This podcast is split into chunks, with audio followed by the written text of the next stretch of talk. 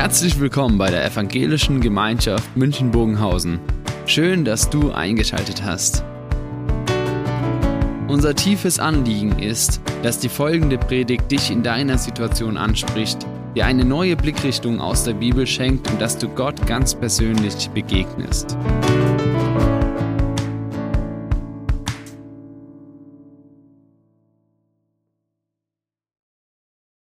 Das Thema wird schon genannt. Fragwürdige Fragen als der Versuch, sich Jesus vom Leib zu halten.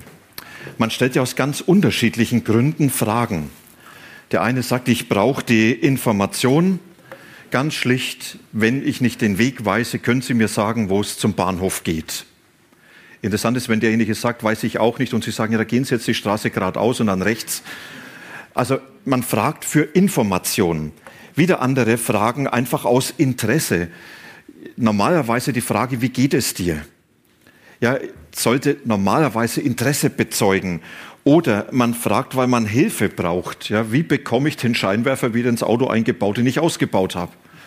Und damit ist ein ganz anderer Ausgangspunkt. Oder die Frage, um etwas verstehen zu können, warum tust du das?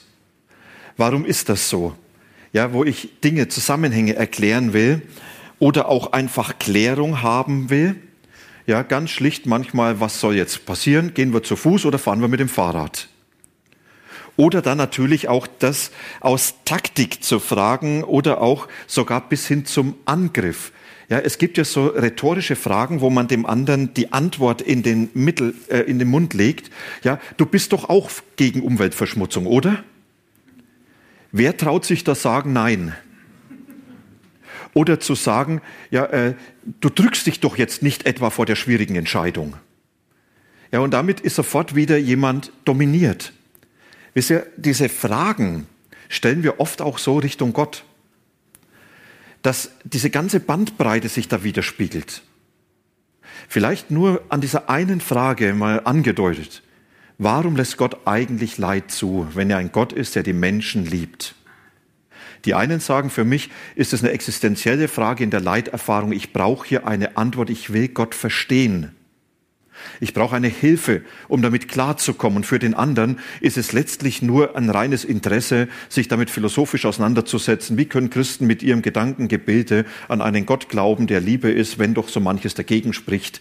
Ja, und man hat da vieles, was dann so ganz unterschiedlich beantwortet ist. Ich kann die Frage aber auch nehmen, um mir Gott vom Leib zu halten und sagen, ja, wenn Gott so ist, dann will ich nicht an ihn glauben. Und ein super Argument ist, wenn Gott Leid zulässt, dann will ich mit ihm nichts zu tun haben. Ich brauche einen Gott, der nur gut ist, der nur das Gute tut und der dafür sorgt, dass mein Leben eigentlich gut gelingt. Wisst ihr, man kann sich mit Fragen Gott vom Leib halten. Und man kann mit Fragen versuchen, Gott auf die eigene Spur zu bringen. Und man kann mit Fragen versuchen, auch an der Stelle das eigene Ding zu machen, und immer noch davon auszugehen, Gott findet es sogar gut. Wer das erlebt hat, war Jesus. Und er wurde von den Menschen damals sehr stark hinterfragt. Kurz der Zusammenhang. Jesus, er war in Jerusalem. Es waren die letzten Tage in seinem Leben angebrochen. Und der Konflikt zwischen ihm und der jüdischen Obrigkeit, der hat sich auf die Spitze zugespitzt. Er ist eskaliert in der Tempelreinigung wo Jesus sagt, ihr habt eine Räuberhöhle, ein Verbrecherzentrum aus diesem Haus meines Vaters gemacht und damit diesen Menschen, die verantwortlich waren im Volk, sagt er, im letzten seid ihr die Verbrecher. So sieht euch Gott. Dann hat er Gleichnisse erzählt, unter anderem von Weingärtenpächtern, von Weinbergpächtern, die nicht den Tribut zahlen wollten, die Pacht und dann den Sohn totschlagen, und dann heißt es, und sie verstanden ganz genau, dass er das auf sie sagt. Er sagt, mein Volk ist der Weinberg, Gott hat ihn euch anvertraut, ja, und ihr schlagt Gott tot, ihr, ihr wollt mit ihm nichts zu tun haben. Und dann heißt es, dass dieser Hass dieser jüdischen Führer auf Jesus so wächst, dass sie sagen, wir wollen ihn beseitigen, wir haben nur noch ein Ziel. Er muss sterben, so schnell wie möglich. Allerdings haben sie Angst, das öffentlich zu tun, weil Jesus so viel Rückhalt im Volk hat. Und deshalb haben sie jetzt versucht, durch irgendwelche geschickten Hinterfragungen Jesus eine Falle zu stellen. Sie schicken ganz gezielt Leute zu ihm, um ihn öffentlich bloßzustellen, bestenfalls der Gotteslästerung anklagen zu können, schlechtestenfalls ihn nur lächerlich zu machen und für das Volk unmöglich zu machen. Und da haben wir jetzt zwei Begebenheiten, die Markus schildert. Markus 12, da heißt es ab Vers 13, Danach schickten die führenden Priester, Schriftgelehrten und Ratsältesten einige Pharisäer und Anhänger des Herodes zu Jesus. Die sollten ihn mit einer Frage in Bedrängnis bringen. Sie gingen zu ihm und sagten, Lehrer, wir wissen, dir geht es nur um die Wahrheit. Dabei nimmst du auf niemanden Rücksicht, denn du siehst nicht auf die Person. Vielmehr sagst du die Wahrheit und lehrst, wie wir nach Gottes Willen leben sollen. Ist es erlaubt, dem Kaiser Steuer zu zahlen oder nicht? Sollen wir sie nun zahlen oder nicht? Jesus durchschaut ihr falsches Spiel und sagte ihnen, Wollt ihr mich auf die Probe stellen? Gebt mir eine Silbermünze, einen Denar. Ich will sie mir ansehen. Sie gaben ihm eine und er fragte sie, wer ist auf dem Bild zu sehen und wer wird in der Inschrift genannt? Sie antworteten, der Kaiser. Das sagt Jesus zu ihnen, dann gebt dem Kaiser, was dem Kaiser gehört, und Gott, was Gott gehört. Über diese Antwort waren sie sehr erstaunt. Dann kamen Sadduzäer zu Jesus. Diese Leute behaupteten, dass es keine Auferstehung der Toten gibt. Sie fragten Jesus, Lehrer, Mose hat uns folgende Vorschrift gegeben. Wenn ein Mann stirbt und eine Frau hinterlässt, aber keine Kinder, dann soll sein Bruder die Frau heiraten. So kann er dem Verstorbenen Nachkommen verschaffen. Nun gab es einmal sieben Brüder. Der eine heiratete eine Frau und starb kinderlos. Dann heiratete der zweite, aber auch er starb kinderlos und ebenso der dritte. Alle sieben blieben kinderlos. Als letzte von allen starb auch die Frau. Wie wird es denn bei der Auferstehung der Toten sein? Wenn sie tatsächlich auferstehen, mit wem wird die Frau dann verheiratet sein? Alle sieben haben sie doch zur Frau gehabt. Das sagt Jesus zu ihnen, ihr irrt euch, ihr kennt weder die heilige Schrift noch Gottes Macht. Wenn die Menschen von den Toten auferstehen, werden sie weder heiraten noch geheiratet werden, vielmehr werden sie leben wie die Engel im Himmel. Was aber die Auferstehung der Toten angeht, Habt ihr nie im Buch des Mose die Geschichte vom brennenden Dornbusch gelesen? Dort sagt Gott zu Mose, ich bin der Gott Abraham, Isaaks und Jakobs. Gott ist doch nicht ein Gott der Toten, sondern der Lebenden. Ihr seid völlig im Irrtum. Und da endet es jetzt. Zwei Versuche, sich Jesus durch fragwürdige Fragen vom Leib zu halten, und ich denke, wir schauen hinein und sehen als erstes diese fragwürdigen Fragen einmal kurz an. Da wird uns beschrieben, dass es ein Zweckbündnis gibt von Menschen, die eigentlich nie zusammengehören, nämlich die Herodianer und die Pharisäer. Die Pharisäer, fromme Menschen, die ihre Reinheit pflegen wollten und alles taten, um sich von Heiden fernzuhalten. Herodianer waren Menschen, die dem, mit dem König Herodes sympathisiert hatten, daraus wahrscheinlich eine jüdische römische Partei gegründet haben und die ein politisches Ziel verfolgten. Pharisäer und Herodianer, das war wie Hund und Katz. Das war wie Feuer und Wasser, das passt eigentlich nicht zusammen. Aber Sprichwort sagt ja so schön, Pack schlägt sich, Pack verträgt sich. Ja, man muss nur ein gemeinsames Feindbild haben, dann verträgt man sich auch. Ist ja bis heute so. Ja, wer ein gemeinsames Feindbild hat, der verträgt sich auf einmal mit allen möglichen anderen. Und so kommen diese Menschen zu Jesus und sie stellen ihm diese eine Frage, ist es eigentlich richtig, diese Kopfsteuer zu bezahlen? Oder noch konkreter, sollen wir sie bezahlen? Und ihr habt jetzt diesen Hintergrund, was ich vorhin genannt habe.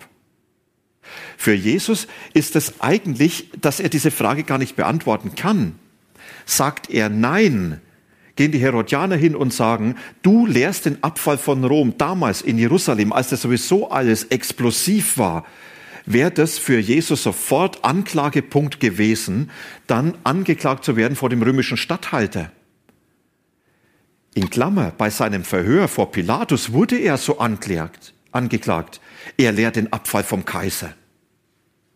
Sagt Jesus aber jetzt nicht, ja, mit Steuer bezahlen, sondern er sagt, ja, bezahlt sie.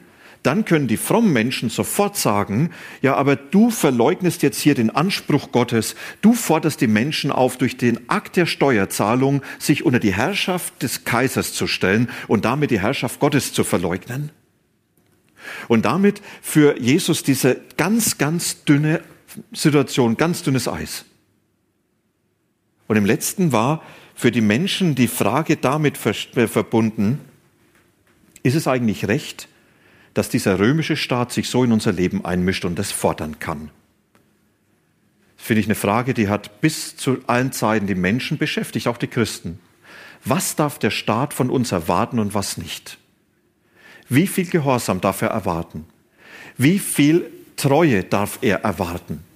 Und es war für die Christen damals in dem römischen Reich oft eine ganz entscheidende Frage. Darf der Kaiser erwarten, dass wir ihn anbeten oder nicht? Darf er erwarten, dass wir unseren Glauben ins Private zurücksetzen?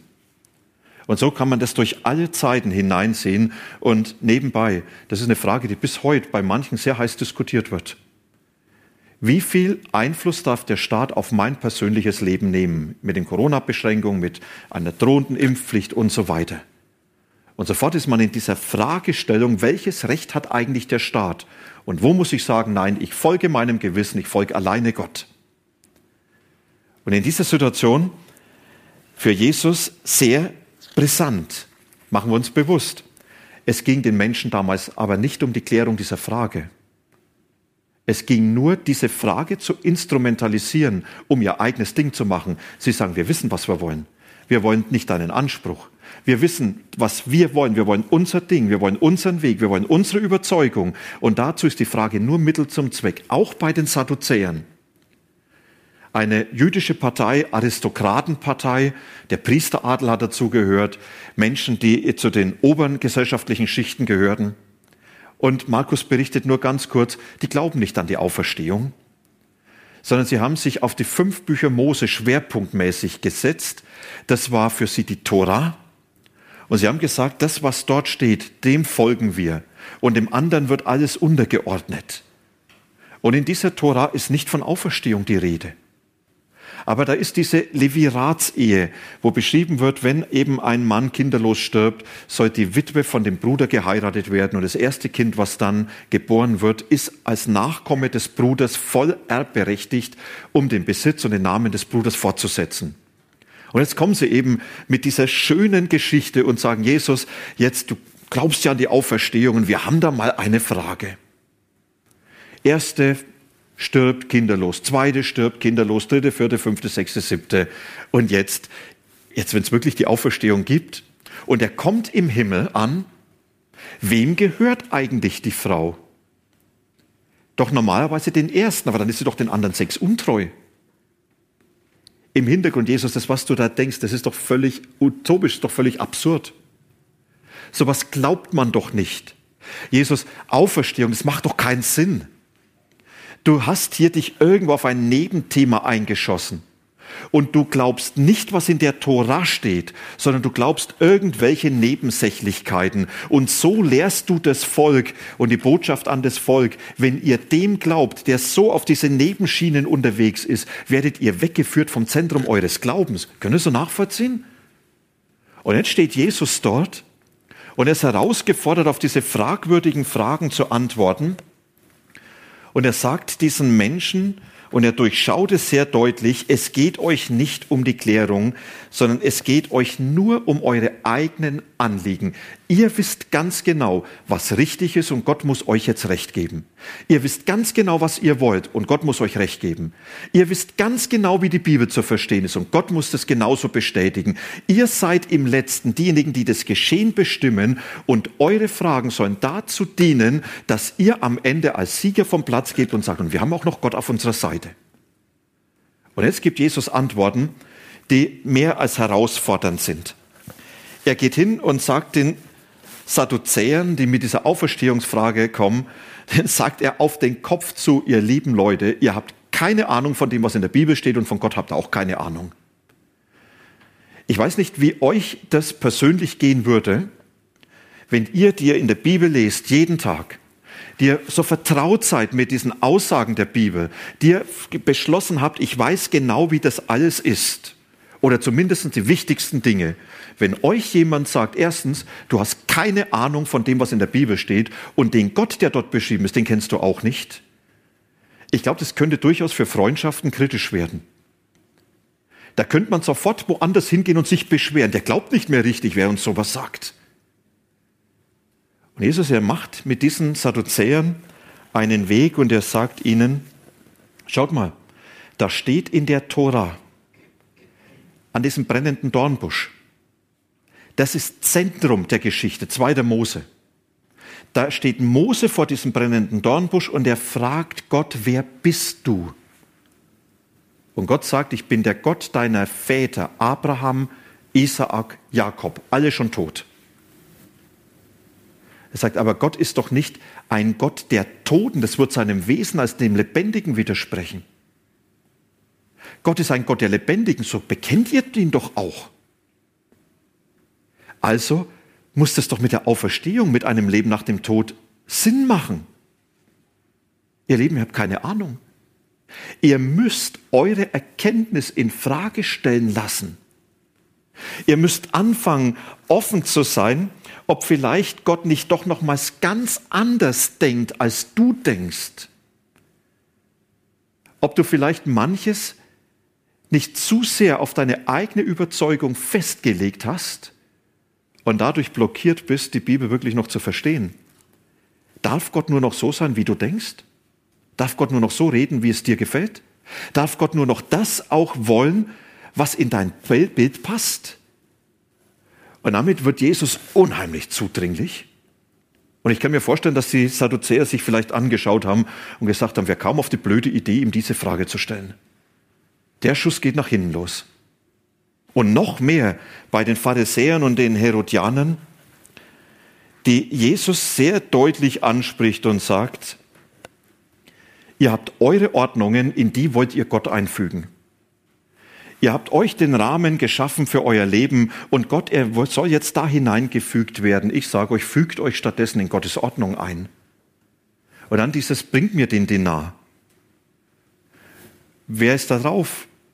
Wessen Name wird genannt? Und sie sagen dem Kaiser. Und dann diese Antwort von Jesus. Und jetzt gebt doch dem Kaiser, was dem Kaiser gehört, und gebt Gott, was Gott gehört. Und wisst ihr, und damit fordert Jesus im letzten die Menschen auf, fügt euch in das Gefüge dieser Welt ein, in das von Obrigkeit und Regierung, denn das ist etwas, was Gott gegeben hat. Paulus nimmt es in Römer 13 dann auf. Er sagt, der Staat ist eine Notordnung Gottes, die hat nicht die letzte Autorität, die liegt bei Gott. Aber sie hat die Autorität, Gesetze zu erlassen. Sie hat die Autorität, Steuern zu erheben. Sie hat die Autorität, Volk zu gestalten, Gesellschaft zu gestalten. Sie hat den Auftrag, den Einzelnen zu fördern und die Allgemeinheit zu schützen. Und damit nimmt Jesus etwas auf, was für die Menschen unheimlich provokant war. Denn da war ja jetzt nicht irgendein frommer Jude, der dreimal am Tag zu den Gott Israels betet. Das war der römische Kaiser. Und Jesus sagt, auch dieser Kaiser, und wenn er noch so gottlos ist, ist einer, der eine Ordnung Gottes in dieser Welt aufrechterhält, eine Notordnung Gottes für diese von Gott gelöste Welt. Und ihr habt die Pflicht, ihm untertan zu sein, denn das ist der Gegenentwurf zur Anarchie. Anarchie heißt, der Stärkere setzt sich durch, der Lautere setzt sich durch, der Einzelne macht sein Ding und es dann immer auf Kosten derer, die nicht mithalten können. Und ich finde es einen unheimlich spannenden Gedanken, auch in den ganzen Diskussionen, die zurzeit geführt werden. Welches Recht hat der Staat? Wisst ihr, mir begegnet unheimlich viel, nicht Staatsskepsis. Es ist gut, dem Staat auch in Skepsis zu begegnen, aber Staatsverachtung, die haben mir nichts reinzureden. Die haben mir nichts zu sagen. In den ganzen Beschränkungen solchen Dingen. Ich glaube, da müsste man anfangen, nochmal ganz neu Römer 13 zu lesen. Wie gehe ich mit dieser Ordnung um, der Obrigkeit, die von Gott gegeben ist? Und jetzt bin ich bei den Pharisäern und Herodianern. sage ich, das passt nicht in mein Bild, also kann es nicht sein und Gott hat sich meinem Bild anzupassen. Oder sage ich, ich passe mich in das Bild ein, Gott, auch wenn es schwer ist. Gebt dem Kaiser, was dem Kaiser gehört und Gott, was Gott gehört. Und ich weiß nicht, was schwerer ist, Gott zu geben, was ihm gehört oder dem Kaiser. Und Jesus schiebt das nach und sagt, aber gebt auch Gott, was ihm gehört. Was ist das? Eigentlich mein ganzes Leben. Meine ganze Existenz. Zu sagen, Jesus, ich gehöre dir mit allem, was ich bin. Meine ganze Lebenszeit. Wie soll ich mein Leben gestalten, dass es so ist, wie du es möchtest? Dir gehört alles, was mein Leben ausmacht, beinhaltet, auch an Zeit, an Wünschen, an Plänen. Und jetzt gebe ich dir alles und sage, du kannst machen, was du willst. Das heißt, Jesus eigentlich auch die letzte Autorität zu geben, gibt Gott, was ihm gehört, die letzte Herrschaft.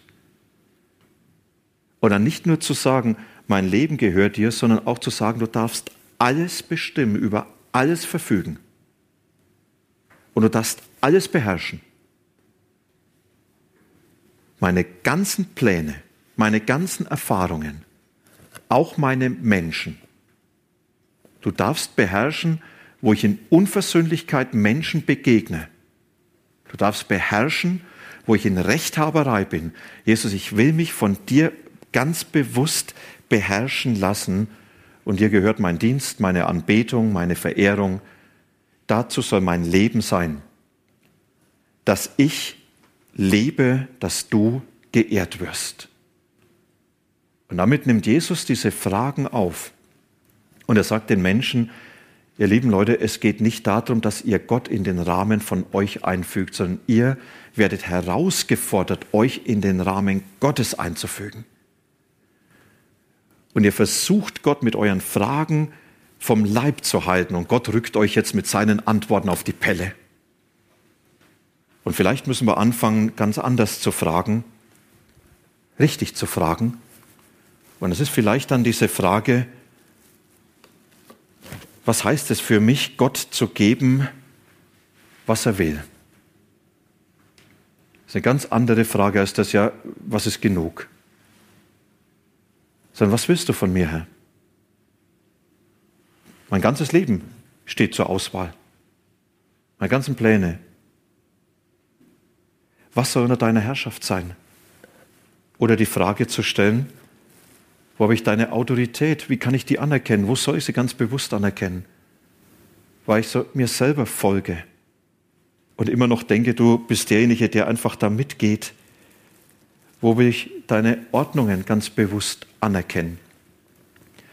Wo eben nicht drei gerade sein können, sondern wo das, was du gesagt hast, gilt und ich es nicht anpassen kann, eben weil ich halt nicht damit einverstanden bin oder es gern so anders hätte. Und wie kann ich mein Leben gestalten, dass es Gott gefällig ist? Dass ich am Abend von dem Tag sagen kann, heute habe ich Jesus geehrt, in meiner Arbeit, in meiner Familie, im Umgang mit den Menschen, die mir begegnet sind, in meinen Gedanken, in dem, wie ich meine Zeit verbracht habe. Wie kann ich das tun? Oder wie kann ich Jesus und die Bibel auch noch viel, viel besser kennenlernen? Den Sadduzäern hat er gesagt, ich habe keine Ahnung davon und die Bibel aufzuschlagen und nicht nur zu sagen, ich lese meine Überzeugung da hinein, sondern ganz bewusst zu sagen, wie Samuel sagte, rede Herr, dein Knecht, dein Kind hört. Und es nicht allein, weil ich sowieso dann mir immer selber begegne, sondern mich auch denen aussetze, die vielleicht so ganz anders Dinge verstehen. Und sagen, und alles Wissen ist Stückwerk. Aber jetzt lasst uns mal fragen, Herr, wie kann wir dir näher kommen, dich besser verstehen? Fragwürdige Fragen. Da kamen Menschen, sie wollten Jesus vom Leib halten. Und Jesus legt uns damit eigentlich andere Fragen in den Mund und sagt, wie wär's, wenn ihr diese Fragen angehen würdet? Lass uns jetzt ein Musikstück hören. Vielleicht nochmals die ein oder andere Frage sagen, was möchte ich vielleicht ganz bewusst mitnehmen von diesen Fragen? Und dann wollen wir gemeinsam beten.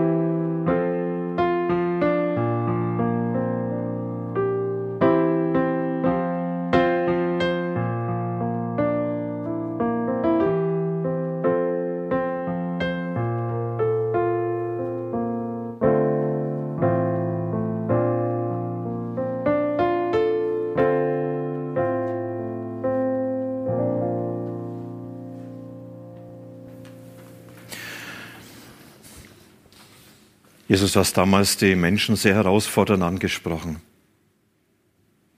Und du hast sie nicht nur brüskieren wollen, sondern du hast sie aufrütteln wollen, dass sie wach werden für dich, sich ganz neu auf dich einlassen und ganz neu dir Bedeutung und Raum geben, ihr Leben von dir prägen lassen, ihr Verhalten gegenüber Gott und Menschen, gegenüber dem Staat, gegenüber dem eigenen Leben. Und du hast diese Menschen herausgefordert mit dem, was du gesagt hast. Und du möchtest uns genauso herausfordern. Mit dieser Frage, wer wir für dich sind, ob wir dich bestimmen wollen, in unseren Rahmen einfügen wollen oder ob wir bereit sind, uns ganz neu auf dich einzulassen, den Rahmen unseres Lebens anzunehmen, den du gibst, dein Wort ganz neu immer wieder kennenzulernen, dich kennenzulernen, dir zu folgen. Du hast uns angesprochen, Herr. Du weißt, wo durch deinen Geist vielleicht der ein oder andere Impuls heute gegeben worden ist. Bewahr uns davor, dass wir nicht einfach zur Tagesordnung übergehen, sondern lass das in unserem Leben nachwirken. Präg uns dadurch, dass du mit deiner Herrschaft in unserem Leben konkret wirst. Wir wollen nicht nur für uns beten, sondern auch für diese Welt, in der wir sind. Wir beten für diejenigen, die Entscheidungen zu treffen haben, die von dir Verantwortung bekommen haben, über das Geschick von Menschen zu entscheiden, über Weichenstellungen. Wir bitten dich, dass du ihnen Weisheit gibst, Durchblick, den Mut zur Entscheidung. Jesus, wir bitten dich für die Verantwortlichen in unserem Land, aber auch in all den anderen Ländern, die sich jetzt vieles an Gedanken machen müssen. Jesus, gib du ihnen deine Nähe. Nimm Einfluss auf sie. Wir beten für die Konfliktherde. Bitten dich, dass es in der Ukraine friedlich bleibt und nicht zum Krieg kommt. Gib denen, die dort sich mühen, Besonnenheit. Gib Weisheit dazu. Und wir bitten für diese ganze Welt. Herr, sei du gegenwärtig, erbarm dich über uns. Amen.